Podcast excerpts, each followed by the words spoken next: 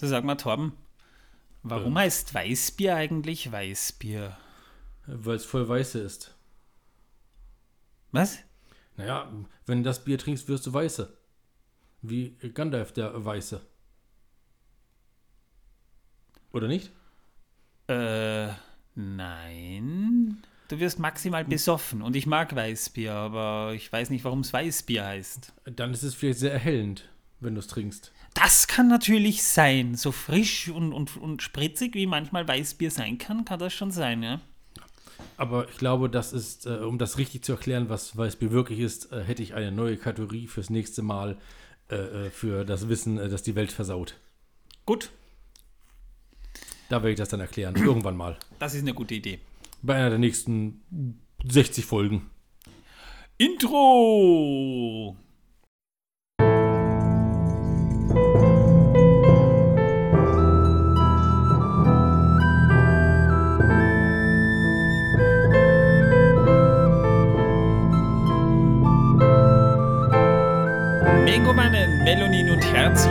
Willkommen zu einer neuen Folge von der Herr der Ringe pro Minute, der Podcast, in dem wir je Folge je eine Minute aus dem Film Der Herr der Ringe, Die Gefährten von Peter Jackson, basierend auf dem Werk von John Ronald Rule Tolkien, besprechen.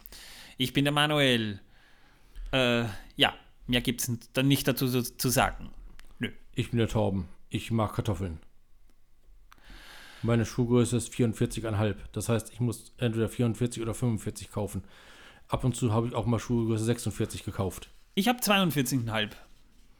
Das interessiert auch niemanden. Ich wollte es ja nur gesagt haben. Falls uns jemand mal Schuhe kaufen will. Dass, dass wir da nicht. Die Jetzt haben wir gerade draußen eine Explosion gehört. Ich weiß nicht, ob ihr das mitbekommen habt. Da hat jemand gerade vorzeitig Silvesterknaller gezündet. Das ist jetzt heute schon das fünfte Mal. Also Leute, vor allem das sind hauptsächlich wahrscheinlich Jungs. Jungs, die jetzt schon vor Weihnachten Silvesterknaller zünden, kommen so auch schon sich ganz sicher zu früh. Bin ich mir ziemlich sicher. Ach, die haben doch die Kontrolle über ihr Leben verloren. Ich meine, ganz, ich meine, Silvester kann man ja darüber reden, aber jetzt schon vor Weihnachten, das ist bescheuert. Übrigens, morgen ist Weihnachten. Also Heiligabend eigentlich. Weihnachten ist am 25. Aber morgen ist, ist, ist zumindest schon mal der 24. Das heißt, das hier ähm, ist die vorvorletzte Sendung dieses Jahres. Ihr Armen. In äh, acht Tagen. Silvester, ja. ja. Ihr habt es aber geschafft. Wir sind mittlerweile bei Minute 62 und ähm, was haben wir denn in der letzten Minute besprochen? Wir haben über Pint geredet. Genau, wir haben, wir haben den Unterschied zwischen US- und, und europäischen Pints gesprochen. Und wir haben über Kartoffel-Walnussbrot geredet. Genau. Wobei das mit den Pints können wir nochmal wiederholen, denn ähm, ich habe mir das gerade durchgerechnet. Äh, wenn ein Pint in Irland oder aus Irland, wo diese Maßeinheit kommt, 0,5683 Liter be beträ beträgt, ja, und aus den USA 0,4732 Litern, dann ist das ein Unterschied von 0,0951 Litern. Das heißt, wenn du fünf davon trinkst, fünf von, von, von den US-Pints, die, die hauen einen da ja quasi to total ums Ohr, ja, äh, dann, dann, dann ist das schon wieder ein Unterschied von einem Pint in Europa oder fast einem Pint in Europa. Na, du musst auch bedenken, bedenken, das Bier in den USA hat ja auch nicht so viel Umdrehung wie das Bier bei uns hier.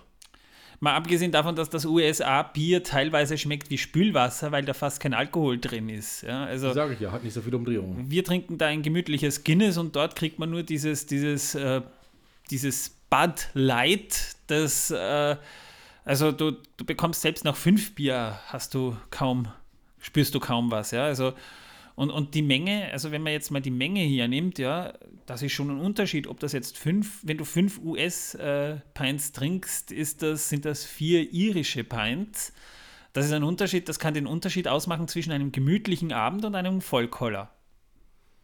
Oder Absturz. Na dann Prost. Prost. Ich wollte es nur gesagt haben. Also, wenn ihr in den USA seid äh, und ihr zahlt genauso viel für, das, für, für ein Pint wie in Irland, die verarschen euch. In vielerlei Hinsicht, ja, weil das ist dort nicht mal richtiges Bier. Ja, auf jeden Fall.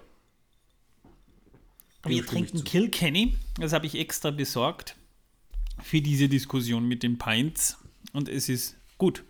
Es ist sehr köstlich. Ja. Aber über die Pints hatten wir auch letzte Folge schon geredet und da haben wir auch die nette Rechnung schon aufgestellt. Genau.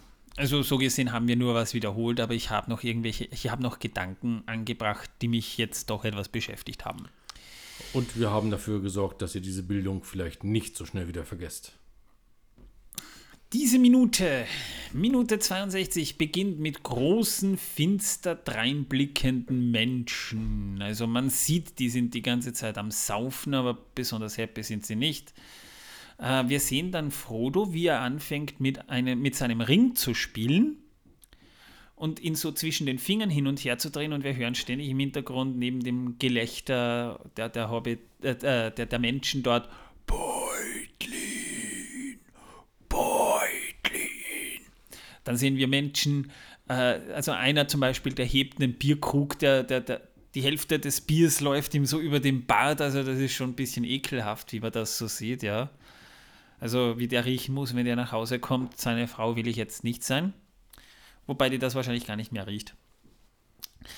Und dann hören wir es weiter. Beutlin.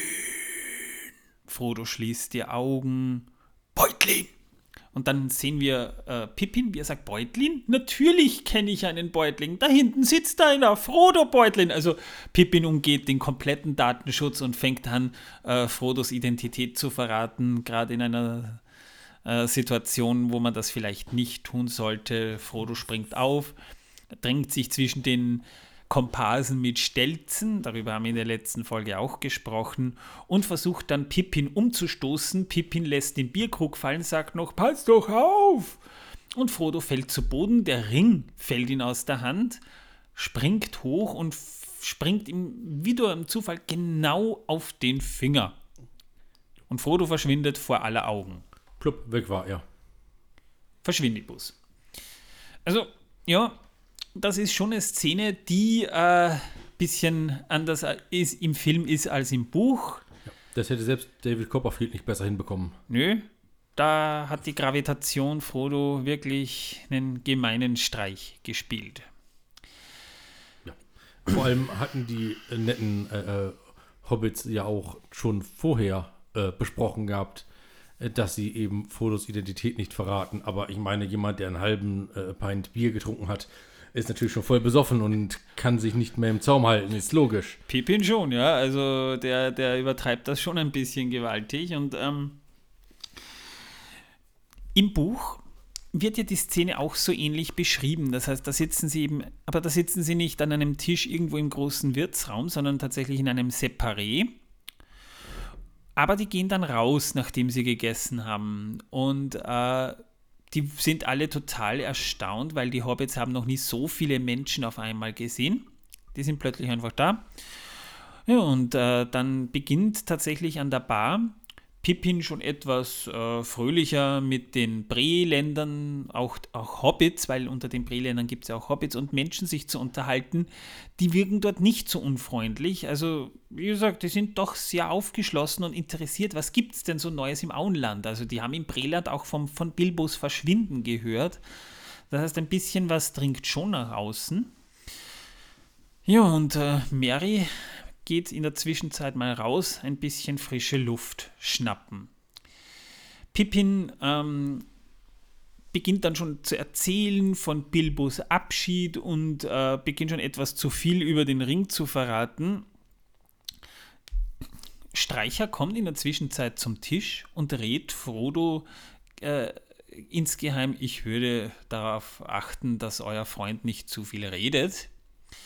Ja, und Frodo nimmt das natürlich ernst und er springt auf den Tisch, hüpft und beginnt ein Lied zu singen, das auch die Gäste im tänzelnden Pony durchaus unterhält. Dann passiert allerdings ihm ein Malheur, als er das nämlich ein zweites Mal nochmal singen soll, denn da hat, hat er die, die Aufmerksamkeit an sich äh, gerissen und die Leute sind total angefixt durch Frodos Gesang äh, stolpert Frodo vom Tisch runter, nimmt dabei das Geschirr mit und dabei äh, steckt er sich versehentlich den Ring an den Finger und verschwindet vor aller Augen. Also im Grunde genommen eine ähnliche Situation, aber doch etwas lockerer dargestellt, würde ich jetzt mal sagen. Diese Situation hatten wir übrigens auch so ähnlich im Zeichentrickfilm. Genau.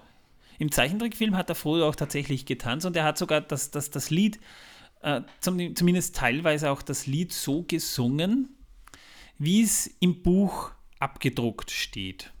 Äh, das Lied von der Kuh und der Katze und dem Wirtshaus ist recht witzig und schön übersetzt auch, muss man dazu sagen. Die Szene mit dem singenden, tanzenden Frodo, die wurde auch tatsächlich gedreht. Das heißt, man hat diese Szene auch so oder so ähnlich tatsächlich gedreht, aber äh, es wirkte dann für Peter Jackson doch etwas fehl am Platze und ließ Frodo etwas dumm wirken, dass er das getan hat. Also hat man sich dann entschlossen, das rauszunehmen. Und äh, das war vielleicht auch besser so, denn so wirkt die Szene dann doch entsprechend des Kanons, wie wir es ja im Tänzelnden Pony jetzt schon die ganze Zeit mitbekommen, doch ein bisschen gruseliger und sogar bedrohlicher. Ja, und äh, jetzt kann ich noch etwas äh, einbringen und zwar die als als beliebte Kategorie in unserem äh, Wissens- und Bildungspodcast Wissen, das die Welt versaut. Heute wusstet ihr eigentlich, dass man süßes Vanilleeis mit ein wenig äh, Meersalz und äh, Kürbiskernöl sehr gut essen kann? Schmeckt echt super. Und dann noch ein bisschen Schlagsahne oben drauf. Ist echt yummy. Sollt ihr mal versuchen. Bildung! Einen darf ich jetzt auch noch einbringen, wenn Torben erlaubt. Nein, Ich mache es trotzdem. das dachte ich mir. Eine sehr interessante Kombination, die ihr im Sommer vielleicht mal probieren könnt. Erdbeeren, ob es jetzt äh, wirklich frische, normale Erdbeeren sind oder ob ihr sie püriert, so als Smoothie oder sonstiges und dazu Basilikum. Ja, das schmeckt echt sehr gut. Ja, das ist Am wirklich besten gut. püriert mit Basilikum drin, also mit frischem Basilikum. Und vielleicht dann noch einer kleinen Prise Salz oben drauf. Ist echt super. Oder Joghurt, man kann es auch mit Rahm oder, oder mit Rahm mischen. Und wenn ihr kein Basilikum habt, Minze ist auch gut. Ist Schmeckt aber dann gleich wieder ein ganz anderer Geschmack. Ja, schmeckt auch gut, ist aber auch, passt aber auch gut zu Erdbeere, wollte ich jetzt nur dazu gesagt haben. Ja, aber nicht zu Kartoffel wohlgemerkt. Nein, nicht zu Kartoffeln. Leider. Zu Kartoffeln passt nichts außer Kartoffeln. Dafür sind sie aber überall gut. Nur nicht bei Erdbeeren. Whatever. Wir haben noch gar nicht über den Schauspieler, der Gerstenmann Butterblume spielt, gesprochen. Und dem sollten wir vielleicht auch Tribut zollen, denn äh, ist ja doch ein, ein, ein Mann, der auch dort gewesen ist und ein paar Sätze zu sagen bekommen hat. Der Schauspieler von Gerstmann Butterblume heißt David Weatherly und der wurde am 1. März 1939 geboren. Das heißt, er war zu diesem Zeitpunkt, als der Film gedreht wurde, bereits 60. Das heißt, mittlerweile ist er 80. Er diente in den 1950ern und frühen 1960ern in der kanadischen Armee. Ihn zog es aber dann nach Wellington, Neuseeland, wo er eine Karriere als Schauspieler anstrebte. Daraus wurde zwar zum Teil was, zumindest auf der Bühne, auf Lokalbühnen halt, aber man hat halt, also, also Neuseeland hat ihn sehr, äh, also er hat Neuseeland sehr ins Herz geschlossen und umgekehrt auch, weshalb er dann dort blieb. Seine bekannteste Rolle ist immer noch die von Gerstmann Butterblume, weil natürlich auch viele neuseeländische Darsteller dort gecastet wurden, war ja billiger, als die von irgendwo einzufliegen. Allerdings tauchte er unter anderem auch als Richter in einer Folge der Serie Herkules auf. Und er war auch als Sprecher, also nach dem Herrn der Ringe hatte er doch ein paar Angebote. Er war zum Beispiel als Sprecher der Figur namens Spence bei diversen Transformers-Serien dabei. Jo, damit haben wir eigentlich jetzt alles Nennenswerte über diesen Schauspieler, äh, was, was, was ich irgendwie herausfinden konnte und was vielleicht für euch etwas bekannter wäre, herausgesucht. Er lebt nach wie vor in Neuseeland, also mit seinen stolzen 80 Jahren hoffe ich, genießt er seinen Ruhestand als ehemaliger Gastwirt. Damit wären wir eigentlich schon durch mit dieser Folge. Auch das noch. Ja, wenn du jetzt nichts mehr zu sagen hast, Doch, ich habe noch sehr viel zu sagen, aber das interessiert ja keinen von euch.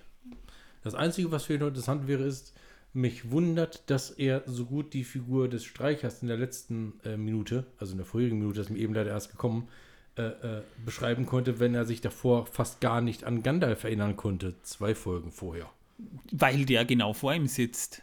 Ja, ja, aber es ist trotzdem sehr merkwürdig. Also er würde Gandalf sicher wiedererkennen, wenn er plötzlich vor ihm sitzt. Oder steht. Ja. Da reden wir jetzt über den Film Butterblume, ja. Der, der, der Buch Genau. Butterblume, der kennt Gandalf sehr wohl. Das Problem ist nur, dass er vergesslich ist und vergessen hat, den Brief ins Auenland zu schicken, den ihm Gandalf da gelassen hat. Ja, schrecklich, diese Vergessenssachen Ja. immer. Also, wie gesagt, Streicher ist wahrscheinlich doch ein Stammgast auch. Man kennt ihn dort ja doch und man merkt sich so eine Figur, so eine finstere, so eine finster dreinblickende Figur wie Streicher merkt man sich einfach. Vor allem diesen rotglühenden äh, äh, ähm, Glutaugen. Ja, genau. Das muss ich aber sagen, das ist visuell ist das geil. Das muss ich schon als sagen. ich den Film das erste Mal gesehen habe und äh, das gesehen habe, habe ich anfangs echt gedacht gehabt, äh, da sitzt äh, einer von den ähm, Ringgeistern rum, Einer von den Bösen auf jeden Fall. dachte ja. ich kurz. Mhm. Bis mir klar wurde, nee, Moment, das ist ja Streicher. Ja, der Eindruck sollte ja vielleicht auch ein bisschen entstehen, dass da ein Böser sitzt. Wir wissen es nicht. Gut, ich sag mal, ich wünsche euch ein frohes Weihnachtsfest. Ich hoffe, ihr genießt die Feiertage.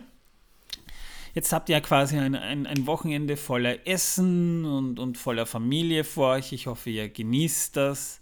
Ich hoffe, ihr wisst, was ihr in eurer Familie habt und dass ihr eine schöne Zeit habt mit euren Liebsten. Ich werde es schon tun. Ich werde zu meinen Eltern fahren, gemeinsam mit meiner Frau. Und ich sage auf diesem Wege auch nochmal zu euch, frohe Weihnachten und wir hören uns in der nächsten Folge ja hoffentlich wieder. Tschüss. Lasst euch schön beschenken und tschüss.